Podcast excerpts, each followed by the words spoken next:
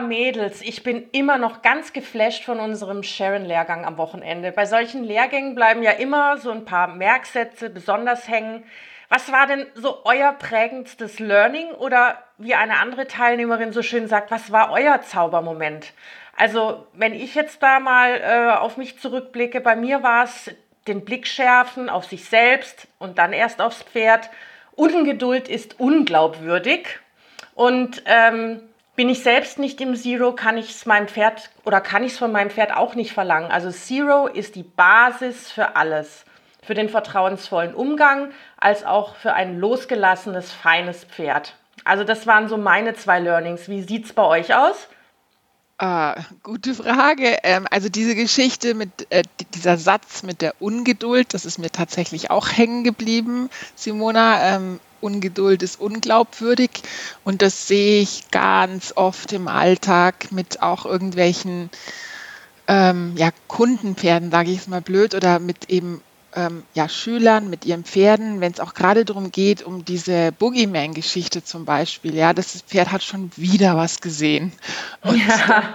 dann wird man schnell ungeduldig. Und das ist definitiv gerade in diesem Moment, wo es um Sicherheit geht, auch ähm, sicherlich unglaubwürdig. Also das war unbedingt auch ein Ding für mich. Und ähm, ja, also wie du dir vielleicht vorstellen kannst, war für mich auch ähm, diese ganze Comfort, also Wohlbe äh, Wohlbefinden-Geschichte, sprich meine geliebte Fußmassage. die Kirsti exzessiv durchgezogen ja, hat an dem Wochenende. Genau.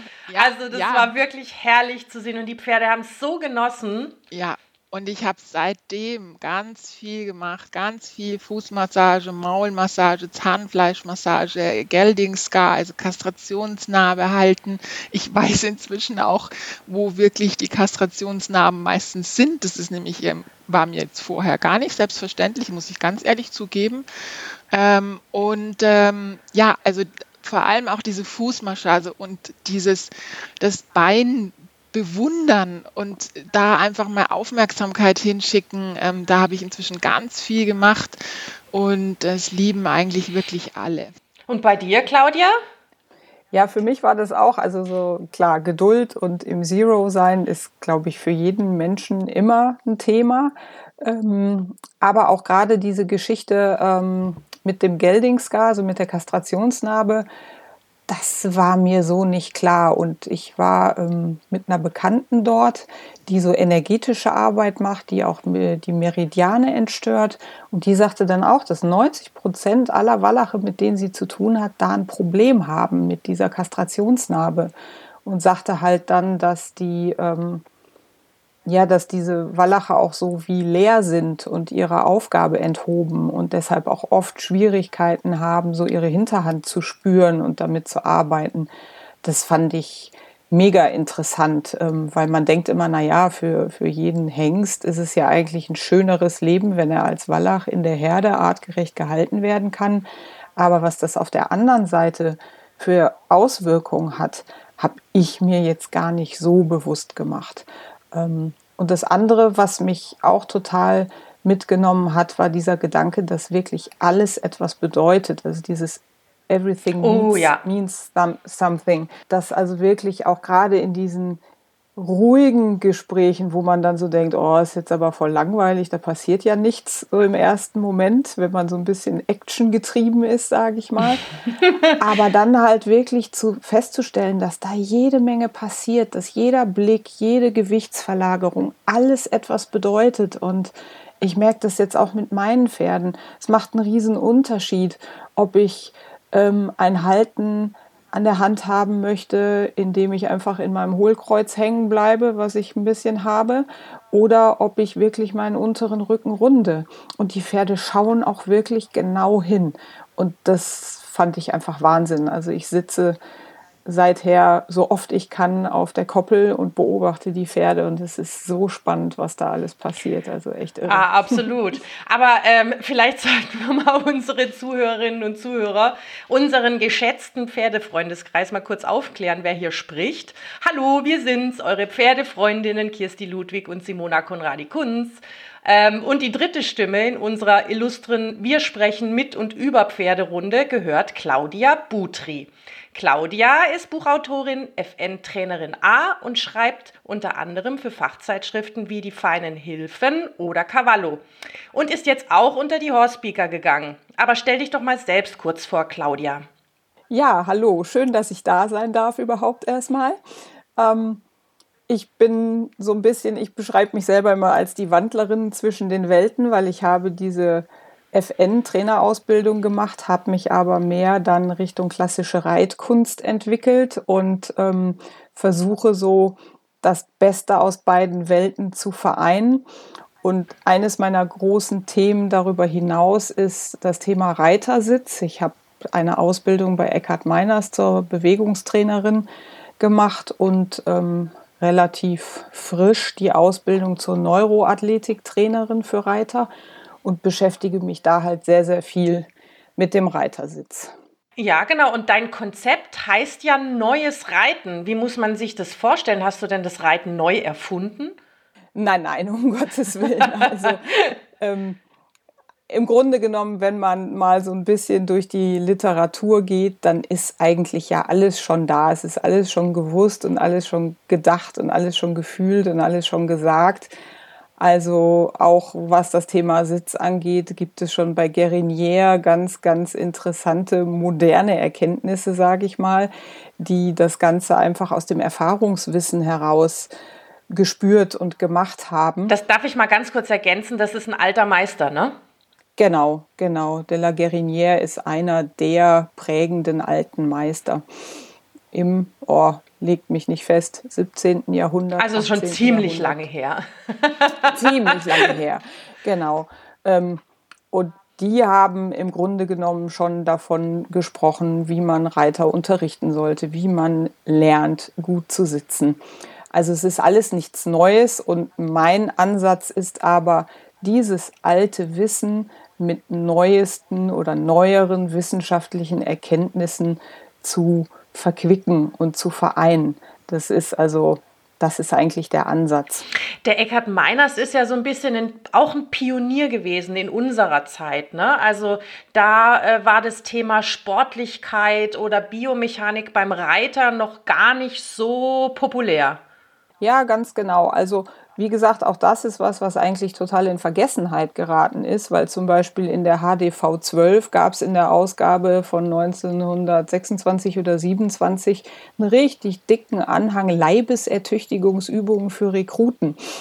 Ob die jetzt biomechanisch heute noch so sinnvoll sind, das sei dahingestellt. Da sind ein paar eher dysfunktionale Übungen auch dabei.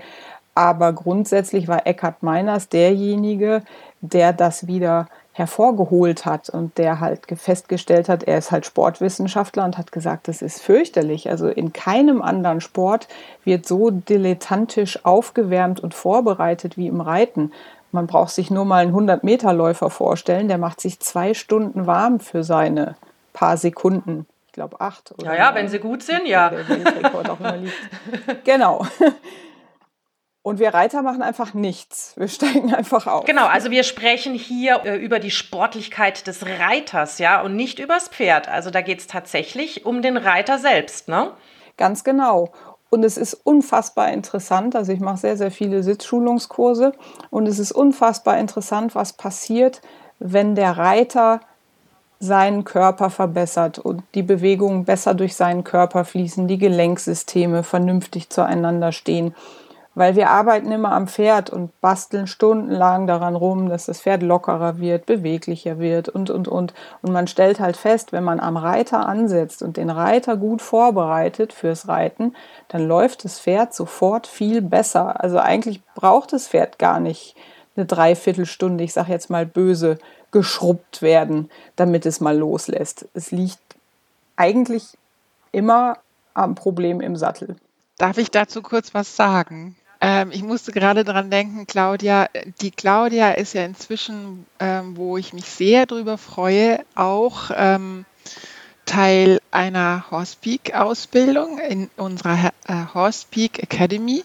Und wir hatten, ähm, wann war es, vor zwei Tagen, ein, ähm, ein Meeting ähm, ein, ein Horsepeak Club Meeting, wo es auch ähm, viel ums Reiten ging und um die Zügelhilfe und alles Mögliche. Und da hat die Sharon nebenbei noch mal kurz ähm, festgestellt und zusammengefasst, dass Reiten ja eigentlich ein Mirroring ist, ein Spiegeln ist, und zwar aber eben, dass das Pferd ständig uns spiegeln muss um eben ja das dann zu machen, was wir von ihm wollen.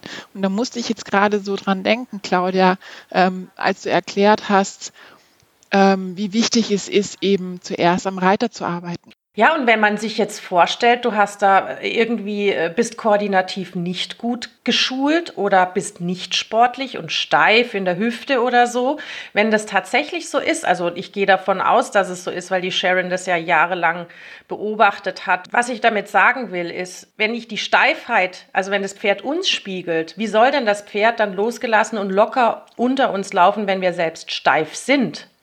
Ich denke, da kann die Claudia jetzt bestimmt ganz viel dazu sagen. Also es funktioniert schlichtweg nicht. Ähm, die Losgelassenheit des Pferdes fängt immer beim Reiter an. Das ist so ein bisschen mein Leitsatz. Und man sieht es halt auch in den Pferden. Also eben in diesem Club-Meeting. Da ging es auch ein bisschen darum, wie man seinen eigenen Rücken in eine natürliche Form bekommt, aus der raus man sich wirklich in alle Richtungen bewegen kann. Und es ist tatsächlich so, ich sehe das immer wieder, so wie der Rücken des Reiters, so ist der Rücken des Pferdes.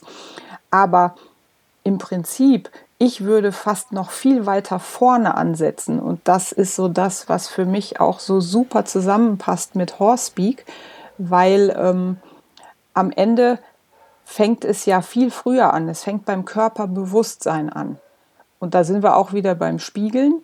Wenn ähm, die Pferde uns spiegeln sollen oder wir die Pferde spiegeln, dann bedeutet das ja, dass wir überhaupt erstmal wahrnehmen müssen, wie bewegt sich unser eigener Körper eigentlich? Wie fühlt er sich an? Wo sind meine Körperteile im Raum? Das ist ja schon am Boden so, wenn ich anfange, am Boden mit den Pferden zu arbeiten. Wie oft hat man Reiter, denen man dann sagt, du, jetzt ähm, verkrampfst du dich aber in den Schultern. Oh, ist mir gar nicht klar geworden. Oder deine rechte Hand ist viel höher als die linke Hand. Ach ja, also die Reiter spüren das gar nicht. Die müssen hinschauen, um zu sehen, wo ihre Hände sind. Oder so der Klassiker, der Reiter hält den Kopf schief und der Reiter sagt immer wieder, merke ich nicht. Und dann fange fang ich an zu korrigieren und in dem Versuch, das, den Kopf gerade zu nehmen, fängt der Reiter an, über zu kompensieren. Dann ist der Kopf auf einmal nicht mehr nach links, sondern nach rechts verdreht, zum Beispiel. Und wenn ich dann Video von solchen Reitern mache und denen das zeige, dann sagen sie, ach du meine Güte, ich halte ja den Kopf total schief. Ja, das versuche ich die ganze Zeit zu erklären. Und diese ganzen Übungen, die wir nach Meiners machen, ähm, die sorgen natürlich dafür, dass der Reiter beweglicher wird, dass ähm, Blockaden sich lösen. Aber vor allen Dingen arbeitet es auch daran, dass ich ein Körperbewusstsein bekomme, dass ich meinen Körper spüre und weiß, was mein Körper eigentlich tatsächlich macht. Das ist halt fürs Reiten essentiell, aber auch ähm, für den Moment, wo ich mit dem Pferd in Kommunikation gehe. Ne? Also im Horsepeak ist ja ganz viel zu sehen, wenn ich anfange zu spiegeln oder wenn ich bestimmte Bewegungen des Pferdes mache oder selber bestimmte Bewegungen mache, um in eine Kommunikation mit dem Pferd zu kommen, dann ist das Pferd ein sehr harter Lehrer und möchte eigentlich, dass wir es sehr, sehr genau machen, damit es halt wirklich auch optimal auf uns reagieren kann und die Kommunikation wirklich gut funktioniert. Also, dass wir so ein Dialekt sprechen, würde ich mal sagen, ist normal. Aber es geht eigentlich schon darum, ähm, eine gewisse Präzision in die Bewegung zu bekommen. Dafür brauche ich einfach ein Bewusstsein, was mein Körper eigentlich treibt. Dafür brauche ich Rückmeldung. Das hat mir mal irgendwann, ich glaube, die Andrea Jänisch hat das mal irgendwann so gesagt, dass, dass einfach der Mensch nicht fähig ist, sich selber praktisch äh, so ein Feedback zu geben und sich selber eben, wie du es jetzt erklärt hast, bestimmte Sachen bewusst zu machen. Du brauchst entweder mindestens einen Spiegel, den, ähm, den, der ja auch ähm, auf dem Reitplatz oder so oft nicht vorhanden ist, oder eben ähm, noch besser natürlich optim optimalerweise ähm, einen gut geschulten Reitlehrer, der dir da ähm, Rückmeldung geben kann dafür, weil du erst dann, wie du sagst, ähm, dir so Sachen überhaupt erst bewusst werden. Darf ich mal ganz kurz nochmal nachfragen, wie muss ich das mir denn vorstellen, Claudia? Also arbeitest du erst mit dem Reiter vom Boden aus oder ähm, ist das, machst du das auf dem Pferd oder ist es eine Kombination aus beidem? Also tatsächlich mache ich diese Übung am Boden, weil Reiten ist ja sehr hochkomplex und viele Reiter, gerade wenn sie noch nicht sehr routiniert sind oder bestimmte Themen haben, können die sich gar nicht auf sich selber konzentrieren, weil sie so damit beschäftigt sind, was gerade das Pferd macht. Das ist das eine. Und ich kann bestimmte Dinge auch nicht auf dem Pferd lösen. Ich mag es auch nicht so gerne, Pferde als Turngeräte zu missbrauchen oder gebrauchen. Von daher läuft es in meinen Sitzschulungen wirklich so ab, dass ich mit den Reitern die Übungen am Boden mache. Und um da nochmal einzugehen auf das, was Kirsti gerade sagte, klar, ähm, ich brauche einen Feedbackgeber. Ne? Ich brauche jemanden, entweder jemanden oder ein Pferd, was mir sagt, das, was du tust, ist gut oder das, was du tust, ist gerade Mist. Ähm, aber da geht es wieder darum, auch hinzuhören und zu lernen, auch das Pferd zu spüren. Und wenn ich mich selber schon nicht spüre, wie will ich dann ein anderes Lebewesen spüren? Und das Schöne an diesen Miners-Übungen ist, das läuft eigentlich so ab, es ist dieses Test-Retest-Prinzip. Ich teste, wie die Bewegung funktioniert, zum Beispiel beim Reiten. Das heißt, der Reiter reitet Schritt, Trab, Galopp oder reitet Lektionen vor, mit denen er Schwierigkeiten hat. Und dann mache ich mit dem Reiter eine Übung am Boden, von der ich glaube, dass sie das Problem lösen kann oder zumindest die Situation verbessern kann. Und dann geht er wieder aufs Pferd und bekommt eigentlich das Feedback direkt vom Pferd, weil das Pferd fühlt sich in der Regel anders an. Und natürlich bespreche ich dann als Ausbilder auch mit dem Reiter, was jetzt passiert ist, weil auch da manche Reiter spüren sich nicht. Ich hatte einmal eine Reiterin in der Sitzschule, die saß nach drei oder vier Übungen wirklich völlig anders auf dem Pferd und das Pferd ist das erste Mal ähm, von sich aus in eine Anlehnung gekommen, in eine positive. Und sie hat es nicht gespürt. Alle, die drumherum standen, sagten alle, Wahnsinn, es ist unfassbar. Ähm, und sie selber hat es einfach nicht gespürt. Und da hilft dann zum Beispiel auch das Ganze mitzufilmen, dass sie hinterher das, was sie spürt oder auch nicht spürt, mit dem, was man sieht, zusammenzubringen. Woran liegt es, dass man das nicht spürt? Wie kann man denn das trainieren? Also das hat einfach, das kann total vielfältige Ursachen haben. Das kann halt sein, dass äh, die Komplexität zu hoch ist tatsächlich, dass die Reiterin oder der Reiter einfach zu viel ähm, nachdenkt über das, was er gerade tut, weil das muss man schon auch sagen, Denken verhindert gefühlvolles Reiten, weil man kann, man muss es erfühlen, was da passiert. Das wisst ihr wahrscheinlich auch, ne? dass man spüren muss, was passiert. Und wenn man darüber nachdenkt, ist man eigentlich schon nicht mehr in der Situation. Es hat aber auch viel mit Angst zu tun. Viele Reiter haben auch Angst und haben deshalb die Kanäle nicht offen. Und ich glaube, es hat eben auch ganz viel mit diesem Zero zu tun. Weil in, wenn ich in einem Zero-Zustand bin oder, oder wie das ähm, viele Yogis oder, oder ähm, Achtsamkeitstrainer auch bezeichnen, im Jetzt bin, dann kann ich alle Kanäle aufhaben. Aber wir sind halt sehr in diesem Denken gefangen und haben dann gar keine Möglichkeit, uns zu spüren. Und da kommt wieder dieser andere Aspekt, mit dem ich auch arbeite, mit dieser Neuroathletik noch ein bisschen hinzu, weil in der Neuroathletik arbeitet man wirklich gezielt am Gehirn. Und da kann man halt auch sehr, sehr viele Übungen machen, die halt ähm, da auch tatsächlich Verbesserungen erzielen, dass man seine Landkarte für seinen Körper deutlich verbessert und mehr in das koordinative Spüren auch kommt. Ich habe ja mal irgendwo gelernt, man muss einen Bewegungsablauf hunderte Male irgendwie neu geübt haben, bis der Körper das selbstständig macht, also ohne dass ich darüber nachdenke. Ähm, ist das so? Zum einen, ähm, ist das tatsächlich so? Und kann ich dann überhaupt, wenn ich jetzt, sage ich mal, ein bisschen älter bin und schon jahrelang vielleicht den falschen Sitz praktiziert habe, kann ich da meinen Körper überhaupt noch dazu bringen, dass er sich ändert, also dauerhaft? Das geht absolut. Also es ist tatsächlich so, so eine Gewohnheit muss sich natürlich anbahnen im Gehirn. Ähm, alte Bewegungsmuster sind sehr, sehr eingeschliffen. Man kann sich vorstellen, dass die Bahnen im Gehirn, die Reizleitungen dann natürlich wie Autobahnen auf einmal aussehen und das richtigere Bewegungsmuster ist wie so ein kleiner krüppeliger Waldweg. Ne? das ist ein schönes Bild. Ähm, so kann man sich das ungefähr vorstellen. Das heißt, das, was in der Sitzschulung passiert, wenn derjenige meinetwegen in einer Dreiviertelstunde bei mir reitet und sein Sitzmuster komplett verändert, dann sollte er diese Übungen, die ich ihm an die Hand gebe, die die Verbesserung gebracht haben, regelmäßig üben. Und da streiten sich die Geister. Es, geht, es gibt Aussagen zwischen 3000 und 40.000 Wiederholungen einer Bewegung, bis sie sich wirklich ordentlich angebahnt und gefestigt hat und quasi reflexartig funktioniert. Weil am Ende ist es genau das, was du sagst. Wir wollen, dass es automatisch passiert und wir nicht mehr darüber nachdenken müssen. Und dazu braucht es diese vielen Wiederholungen. Das heißt, so eine Sitzschulung ist keine Pille, die man einwirft und danach ist alles perfekt, sondern man ist schon angehalten, regelmäßig zu üben. Die gute Nachricht ist aber, dass unser Gehirn die über die sogenannte Neuroplastizität verfügt.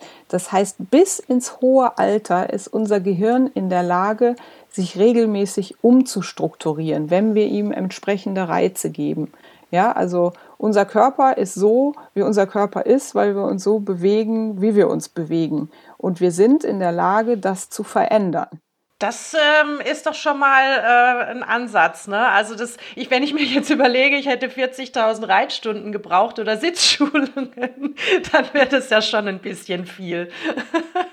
ja, aber das braucht er ja gar nicht. Er kann ja die Übungen, die kann man ja zu Hause dann machen. Dann braucht er dann tatsächlich ein Handystativ, um sich selbst dann aber auch korrigieren zu können, richtig? Also im Idealfall habe ich die Übung so gut angeleitet und er hat sich vielleicht mitfilmen lassen beim, ähm, beim Turnen, möchte ich es mal nennen, dass er die Übung dann zu Hause auch selber immer wieder nachvollziehen kann. Ach so, wir reden jetzt von Übungen am Boden. Genau. Ah, okay, ich habe jetzt gedacht, das geht jetzt schon, ne? wir sind jetzt schon auf dem Pferd. Nee, nee, nee, nee. Also wir machen die Übungen im Grunde genommen am Boden. Also wenn jetzt zum Beispiel ein Reiter so als Hauptproblem hat, dass die Hüftgelenke einfach zu steif sind und er das Bein nicht locker aus der Hüfte raus ähm, am Pferd herabhängen lassen kann, möchte ich es jetzt mal nennen, dann hilft es halt enorm, wenn er diese Übung immer wieder am Boden macht, um die Hüftgelenke generell zu lösen und auch ein anderes Gefühl für seine Hüftgelenke zu bekommen. Und dann kann er das mit aufs Pferd nehmen. Und das ist ja der Witz an der Sache. Wenn bestimmte körperliche Probleme gelöst sind, dann brauche ich manche Sachen gar nicht mehr üben, weil die dann automatisch passieren und die Pferde dann sofort sagen, hey, das willst du die ganze Zeit von mir. Jetzt verstehe ich dich. Wenn dein Sitzbeinhöcker natürlich immer nicht belastet ist, in Momenten, wo er belastet sein sollte, wie soll ich dich dann verstehen? Und wenn er dann über eine Lösung der Hüftgelenke schafft, auch seinen meinetwegen rechten Sitzbeinhöcker mal zur Einwirkung zu bringen, dann kann das Pferd sagen, ah, na endlich hast du es verstanden, ich weiß, was du meinst, genau. Und dann funktionieren Dinge wie von Zauberhand. Ja, und manchmal ist es ja auch so, dass gar nicht das ursprüngliche Problem, was definiert wurde, das Problem ist, wie zum Beispiel ein, ein unruhiger Schenkel oder sowas, hat ja manchmal gar nichts mit dem Schenkel zu tun ja, das, das ist so ein anderes Thema, dass halt die, die Probleme meistens überhaupt nicht an der Stelle ihre Ursache haben, an der wir es sehen. Ne? Also eben zum Beispiel unruhiger Schenkel ist ein super Beispiel. Man sieht, oh, der Unterschenkel ist unruhig, der wackelt rum, aber das Thema ist eigentlich nicht der Unterschenkel, sondern eben zum Beispiel ein festes Hüftgelenk. Ne? Also die Ursache eines Sitzfehlers ist meistens an einer ganz anderen Stelle als wo wir es wahrnehmen. Und in dem herkömmlichen Unterricht wird halt immer an der Stelle korrigiert, wo wir es sehen. So halt doch mal den Absatz tief und fest zum Beispiel. Und dadurch fängt der Reiter aber an, sich festzumachen im Fußgelenk. und hat dann eigentlich wieder negative Effekte. Also es ist ein Riesenthema. Ich glaube genauso, Claudia, mit der Hand ja auch, gell, wo viel die Hand korrigiert wird, aber ähm, das, ähm, ja, das Problem sitzt irgendwie im Körper, in den Gelenken, die nicht locker sind. Genau, also Hand, Hand ist auch immer ein super Thema, weil es kann aus einem festen Schultergürtel resultieren, was so wie ich das jetzt mitbekommen habe in meinen Horsepeak-Anfängen, ja auch für die Sharon ein Riesenthema ist. Total. Dass man wirklich locker aus der Schulter raus seine Arme entspannt hängen lassen kann. Handprobleme können aber auch ein Thema vom Gleichgewicht sein. Wenn ich nicht gut im Gleichgewicht bin, fange ich halt an, mich irgendwie festzuhalten. Und Zügel sind einfach eine Einladung, um sich ja. festzuhalten, leider Gottes. Kann aber auch aus einer steifen Hüfte kommen, wenn ich nicht in der Lage bin, im Becken dreidimensional in der Pferdebewegung mitzuschwingen. Dann fange ich so an zu hopsen und zu dotzen und das wirkt sich natürlich auch wieder auf die Zügelführung aus, weil die Arme ja nun mal am Oberkörper befestigt sind. Genau. Also wir sind am Stück letztendlich. Genau, ich glaube, das ist, das ist das, was ich war einmal ähm, bei einer, ähm, bei einer Schulung einen Tag mit Eckhard Meiners tatsächlich. Ähm, und ich glaube, so das, was mir am meisten hängen geblieben ist, war so ungefähr der Satz, ähm, wenn ein Gelenk im ganzen Körper fest ist, dann, also dann kann der ganze Körper nicht mehr locker sein. Genau. So, genau. Mhm. Genau so. Also es kann ein kleines Zwischenwirbelgelenk an der Wirbelsäule sein und schon ist der Bewegungsfluss dahin. Genau. Das heißt also, der Reiter muss sich eigentlich genauso ähm, achtsam beobachten, was seinen Körper betrifft, ähm, wie er es eigentlich auch aufs Pferd macht. Ne? Also den, den Blick sozusagen auch auf sich richten und nicht nur aufs Pferd. Wo wir auch wieder bei Sharon wären. so ein bisschen so ein dauernder Bodyscan selber auch, oder Claudia? Absolut. Und ähm, da muss ich dann mal ganz undiplomatisch sagen, aus meiner Sicht ist es als Reiter unsere verdammte Pflicht, unseren Körper zum besten Reiterkörper zu machen, der uns möglich ist. Weil wir reiten diese Pferde, die nicht dafür gemacht sind, geritten zu werden. Die ganze Körperkonstruktion ist eigentlich nicht dafür gemacht und die schenken uns das. Und deshalb ist es unsere verdammte Pflicht, der beste Reiter zu werden, der wir sein können. Unbedingt, da kann ich nur drei Ausrufezeichen dahinter machen. Ähm, ja, dass dann so oft ähm, sich beklagt wird, der hat dauernd ein verworfenes Genick, der gibt nicht nach, der macht nicht dies, der macht nicht das. Aber ja, ich glaube, ich brauche es nicht weiterführen, den Satz, ähm, dass wir, die da oben drauf sitzen, die sind, die erstmal zurückkommen müssen und gucken, ist vielleicht mein Handgelenk fest, mein das und das, also dass wir einfach wir uns checken und schauen, ob es im Pferden überhaupt möglich ist, mit dem, wie wir da oben drauf klemmen, das zu machen, was wir von ihnen wollen. Ja. Weißt du, was mir da gerade dazu einfällt, Kirsti? Ähm, Pferde sind Follower und auch das Thema Mirroring, was du vorhin schon mal so betont ja. hast. Also Leute, wenn ihr ein, irgendwie feststellt, dass irgendwas nicht stimmt beim Reiten, das Pferd spiegelt euch, guckt erstmal, ob ihr da nicht irgendwo irgendwas lösen könnt, was das Pferd dazu bringt, sich selbst auch lösen zu können. Unbedingt. Also dieser, auch dieser schöne tausendfach zitierte Satz von Rudolf Binding mit dem ähm, Das Pferd ist ein Spiegel, ähm, den kennt jeder, aber im Alltag ist es dann meistens einfach doch der blöde Gaul, der irgendwas nicht macht, nicht dies, nicht das. Und ähm, ja, unbedingt. Ganz Aber genau. da, darf, ich, da, darf ich was ähm, fragen, Claudia, was mich total interessieren würde? Ich denke, was bestimmt ein wichtiges Thema ist mit dieser Neuroriding-Geschichte, ähm, dass du vorher auch schon mal kurz erwähnt hast, dass da ganz viel auch die Angst ein Thema ist, wo man viel machen kann mit dem, was du da machst. Ja, also im Grunde genommen muss man sich das ein bisschen so vorstellen. Ich würde immer sagen, unser Gehirn ist ein dievenhafter Schutzengel. ähm, und zwar ist es halt so, das machen wir uns gar nicht bewusst. Die allererste und oberste Aufgabe unseres Gehirns ist dafür zu sorgen, dass wir sicher sind. Und immer wieder die ganze Umgebung, die ganze Situation auf Sicherheit zu Safety. überprüfen. Safety und Protection. Safety und Protection. Ja. Ganz genau.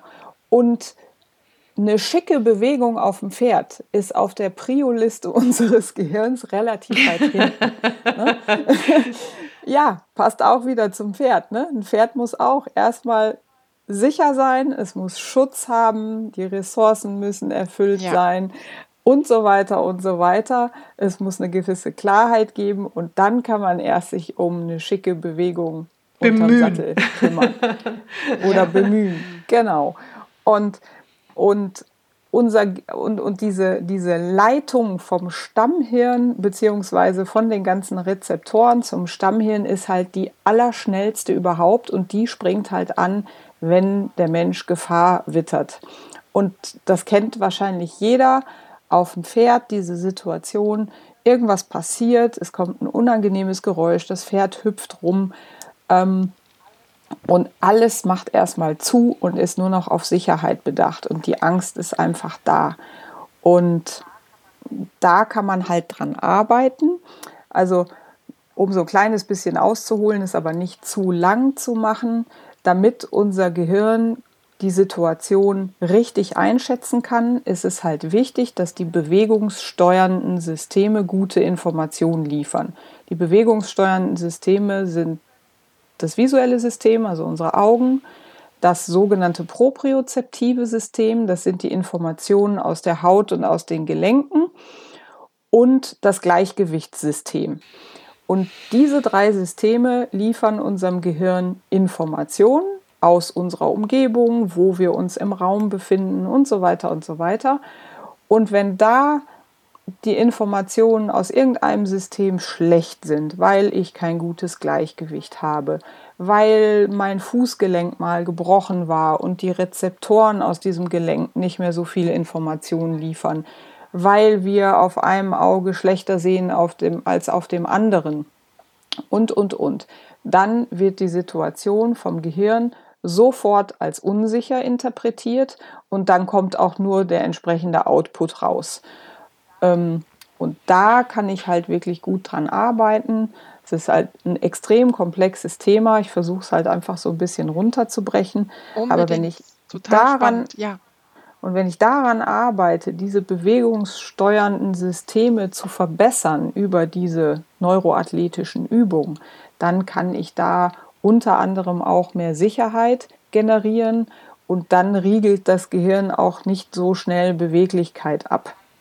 Ja, was da ja so typisch ist, dass man, wenn man so Angst hat, diese Schutzhaltung, dass man sich mehr zusammenkrümmt nach vorne, gell? dass man, dass dann dauernd der Reitler sagt, Schultern zurück, lehn dich zurück, Schultern zurück und aber man eben aus Schutz sich ein bisschen vorne zusammenkrümmt. Gell? Und Ja, man geht in diese Embryonalhaltung genau. zurück. Ne? Und da kannst du dann durch Übungen was machen. Da kann man was machen, wobei Angst natürlich ein Riesenthema ist, wo auch noch viele andere Dinge mit reinspielen, Glaubenssätze, die man hat, Traumata, die bearbeitet werden müssen und so weiter und so weiter. Also das ist, glaube ich, noch viel komplexer und da muss ich auch gestehen, da bin ich jetzt nicht der absolute Experte oder Spezialist für. Und auch, ähm, du hast auch gesagt, wenn man irgendwelche wirklich Knochenbrüche hatte oder sowas, spielt auch mit rein. Mhm. Also man muss sich im Grunde genommen vorstellen, dass es für unsere einzelnen Körperteile, für jeden Teil unseres Körpers gibt es eine sogenannte Repräsentationszone im Gehirn, ähm, die diesen Bereich steuert. Und wenn ich jetzt, also es gibt zum Beispiel so, so Überle ähm, auch wirklich wissenschaftliche Untersuchungen, wenn, wenn man jetzt zum Beispiel sich den Zeigefinger und den Mittelfinger mal für eine Weile zusammen tapet, dann kommen aus diesem Zeigefinger und dem Mittelfinger nur noch ganz wenige Informationen, Beziehungsinformationen, die dem Gehirn sagen, das ist nur ein Finger. Ja? Und also die Neuronen und die Synapsen, die passen sich dann relativ schnell unheimlich gut an. Und wenn man dann diese Finger, hat man ja, wenn man eine Ringbandverletzung hat oder eine Gelenkskapselriss oder so, dann werden die Finger dann zum Beispiel zusammengetaped über Wochen, um die stillzustellen, damit da Ruhe reinkommt. Und wenn man dann den, das Tape wieder wegnimmt, dann hat das Gehirn aber gelernt, aus diesen Gelenken kommen ganz wenige Informationen. Das kann eigentlich nur ein Gelenk sein. Ach. Und ähm, und dann muss man wirklich eine Reha machen oder wieder, und wieder ganz bewusst beide Finger einzeln bewegen, damit das Gehirn wieder sagt, oh, das sind ja zwei. Also diese Repräsentationszonen, die leben halt davon, dass sie Reize und Impulse bekommen aus den Gelenken und aus der Haut. Und wenn ich jetzt irgendwas gebrochen hatte, dann ist es ja meistens so, dass ich den Bereich eine ganze Weile lang stillhalten muss. Und dann sagen auch viele Reiter zum Beispiel, oh, ich hatte jetzt ähm, monatelang das Knie verletzt und durfte das Knie nicht bewegen und ich habe jetzt wie keinen Zugang zu meinem Bein und ich kann mit dem Schenkel irgendwie gar nicht mehr treiben, weil ich das gar nicht genau spüre. Und dann gibt es halt gezielte Bewegungen und Gelenksübungen oder auch ähm, Stimulierung über Vibration, über Druck, über Kälte, über Wärme, mit denen ich diese Rezeptoren quasi wieder aktivieren kann, dass da wieder richtig viel Informationen ins Gehirn gefeuert werden und dann kriegt diese Repräsentationszone wieder mehr Input. Das kann man sich wie so eine Landkarte vorstellen. Ne? Ähm, also wenn ihr jetzt so Google Maps habt ne, und die Strecken werden nie befahren, dann ist da immer so ein grünes Feld oder ein graues Feld. Das darf man auch nicht unterschätzen. Ne? Das Pferd spiegelt das ja auch, diese Schonhaltungen. Auch das, auch das. Und das ist halt auch super interessant in meiner Arbeit. Manchmal sagen die Reiter dann, die haben zum Beispiel irgendwas am rechten Knöchel oder an der rechten Hüfte oder irgendwas gehabt und sagen dann, wow, das rechte Hinterbein von dem Pferd ist so lasch und der kommt überhaupt nicht in die Gänge. Und in dem Moment, wo ich deren rechtes Bein wieder quasi im Gehirn verankere und zur Aktivität bringe, wird auch das rechte Hinterbein vom Pferd wieder besser. Also es ist super. Aber wirklich, ne? also man muss sich ja auch vorstellen, also wenn da eine Schonhaltung ist, das hat ja auch wiederum Auswirkungen auf den Reitersitz und das bringt ja das Pferd ja dann auch wieder aus der Balance. Ne? Ja. Also das ist so super spannend. Also der Reitersitz ist tatsächlich Dreh- und Angelpunkt. Und ähm, wie wir es schon eingangs gesagt haben, also es ist wichtiger, erstmal an sich zu arbeiten, als an Fehlern von unseren Pferden rumzudoktern, die vielleicht gar keine Fehler sind. Weil wir einfach ähm, über unsere fehlende Körperlichkeit oder Biomechanik gar nicht fähig sind, dem Pferd die richtigen Informationen zu geben, um das überhaupt umsetzen zu können. Kann man das so abschließend sagen? Das ist die traurige Botschaft, ja. Wobei. Oder aber auch die Chance. Ich wollte es gerade sagen. Ne? Es kommt ja immer darauf an, wie sieht man das? Ist das Glas halb voll oder halb leer? Ich würde immer sagen, das ist natürlich erstmal ein Brett. Das muss man erstmal verdauen. Aber es beinhaltet auch die Chance, dass man es verändern kann. Und das ist doch toll. Es ist halt eine spannende Reise, würde ich jetzt mal sagen. Aber eben, sie ist spannend und herausfordernd und macht damit am Ende, finde ich, immer viel Spaß. Vor allen Dingen, wenn man merkt, wie die Pferde darauf reagieren. Ja, und Reiten ist eine Lebensaufgabe. Ne? Also irgendjemand hat mal gesagt, das Leben ist zu kurz, um richtig reiten zu lernen. Also ähm, das ist wirklich, ähm, ich lerne auch jeden Tag dazu. Ich denke, dass es da auch viel darum geht, wirklich, ähm, egal ob es jetzt ähm, von der mentalen Seite ist oder auch eben da körperlich, dass man ähm, sich bewusst macht, dass es viel darum geht, auch die eigene Bequemlichkeit einfach zu überwinden und ähm, irgendwie, sei es äh, meditative Übungen, die einfach Zeit brauchen oder eben auch in dem Fall irgendwelche Körper-Leibesübungen ähm, zu machen, wenn man wirklich was verändern will, statt jeden Tag wieder neu aufs Pferd zu steigen und sagen, der macht es nicht, der macht es nicht. Ähm, das es geht ja auch viel um Bequemlichkeit, denke ich, gell, dass das einfach gemacht werden muss. Ja, du bist, du, du, du bist ja jetzt eine super Sportlerin, ja. Du, ähm, du kletterst und machst alles Mögliche. Hochkoordinativ übrigens auch klettern. Ja, ja, ja, ja. Ja, es gibt ja Leute, die es nicht so sehr haben, die lieber, wenn sie die Wahl haben, also ich bin ganz ehrlich auch so jemand, lieber ähm, Aber du arbeitest ja auch an dir, ne? Auf jeden Fall. Ja, auf jeden Fall. Ich meine, ich werde, ich bin jetzt auch 50 geworden zum Beispiel, muss ich ganz ehrlich sagen, Mels. Ähm, ich merke das, dass mein unterer Rücken zum Beispiel nicht mehr so locker ist, wie er mal war. Und ähm, ich finde, das muss man sich echt, also ich habe tatsächlich, auch wenn es mir schwer fällt oder ich es nicht so gerne mache, mache ich jetzt manchmal Dehnübungen einfach. Ich auch. Und ich habe mir einen Hula Hoop gekauft übrigens. Linksrum und rechtsrum. Man darf ja nicht einseitig aber, werden. Wow. Wow. Ja, aber Kirsti, da sagst du was. Also ich bin ja auch dieses Jahr 50 geworden und ich merke halt schon auch, obwohl ich wirklich viel mache, ich muss halt einfach länger einturnen als früher, um, ja. um den Status zu erhalten. Und was ich auch feststelle, also ich muss ganz ehrlich gestehen, ich hasse nichts mehr als den. Ich finde den ganz schrecklich. Und ich habe das, da ich eigentlich eher so ein sehr beweglicher Typ bin, auch, auch ja. immer vermieden. Mhm. Und jetzt bin ich auch genau an dem Punkt, dass ich feststelle, scheiße, ja. denen hilft mir. Wie blöd. Ich, und langsam fange ich an, es zu mögen. Wenn man die Veränderung merkt, dann ist es toll. Also ich muss mir das dann auch immer vor Augen. Ich so, guck mal, wie weit du vor ein paar Jahren noch, da kamst du noch nicht mal mit den Fingerspitzen runter und jetzt hast du schon die ganze Handfläche auf dem Boden. Also das ist super. Ja, es ist total. Nein, also ich finde schon, also klar, ne, Fortschritt findet halt leider Gottes immer außerhalb der Komfortzone statt. das ist auch das ist ein guter so so. Aber gut zusammengefasst. Dennoch, was ich dabei immer total wichtig finde, und das sage ich auch immer den Leuten, die jetzt auch so in meinen Online-Kursen mittouren, seid trotzdem liebevoll mit euch.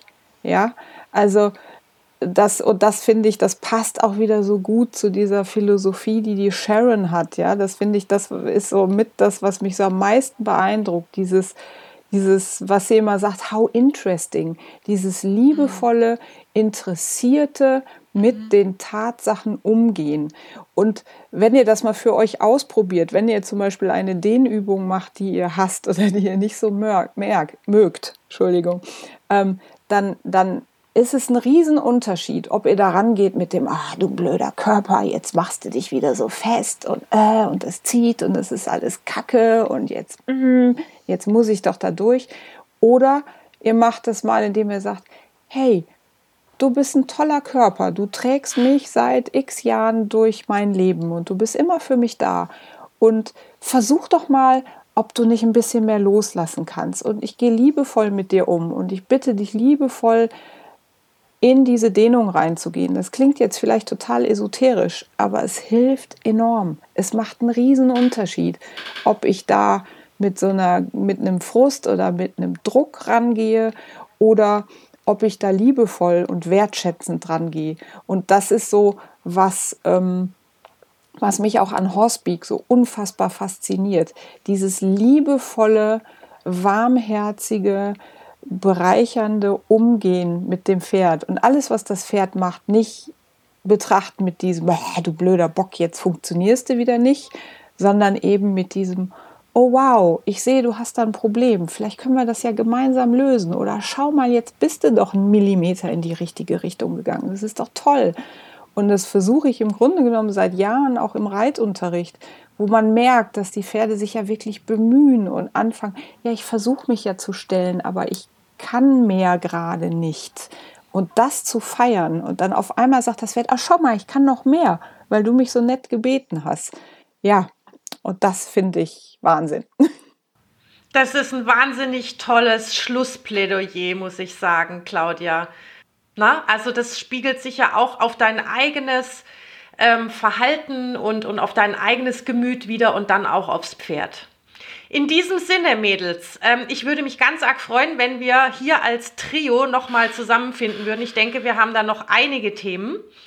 Und ähm, ja, was sagt ihr dazu? Ich finde auch, also ich hätte ähm, noch einige Fragen an die Claudia. Ja, total gerne. Ich habe natürlich auch noch eine Million Fragen zum Thema Horsepeak. Und ähm, ich, finde, ich finde, das wäre tatsächlich was, ähm, wo wir vielleicht noch mal ein spannendes Gespräch führen könnten, so diese diese, dieses Sitz und Horsepeak ähm, so ein bisschen zusammenzubringen, noch mehr. Dass wir es einfach noch mal ein bisschen vertiefen, super gerne. Ja, ja. Total gerne. Ich bin ganz begeistert. Ja, super. Dann machen wir gleich einen Termin aus und sagen jetzt mal unseren Hörerinnen und Hörern, liebe Pferdefreundinnen und Pferdefreunde, wir wünschen euch einen ganz, ganz tollen Tag.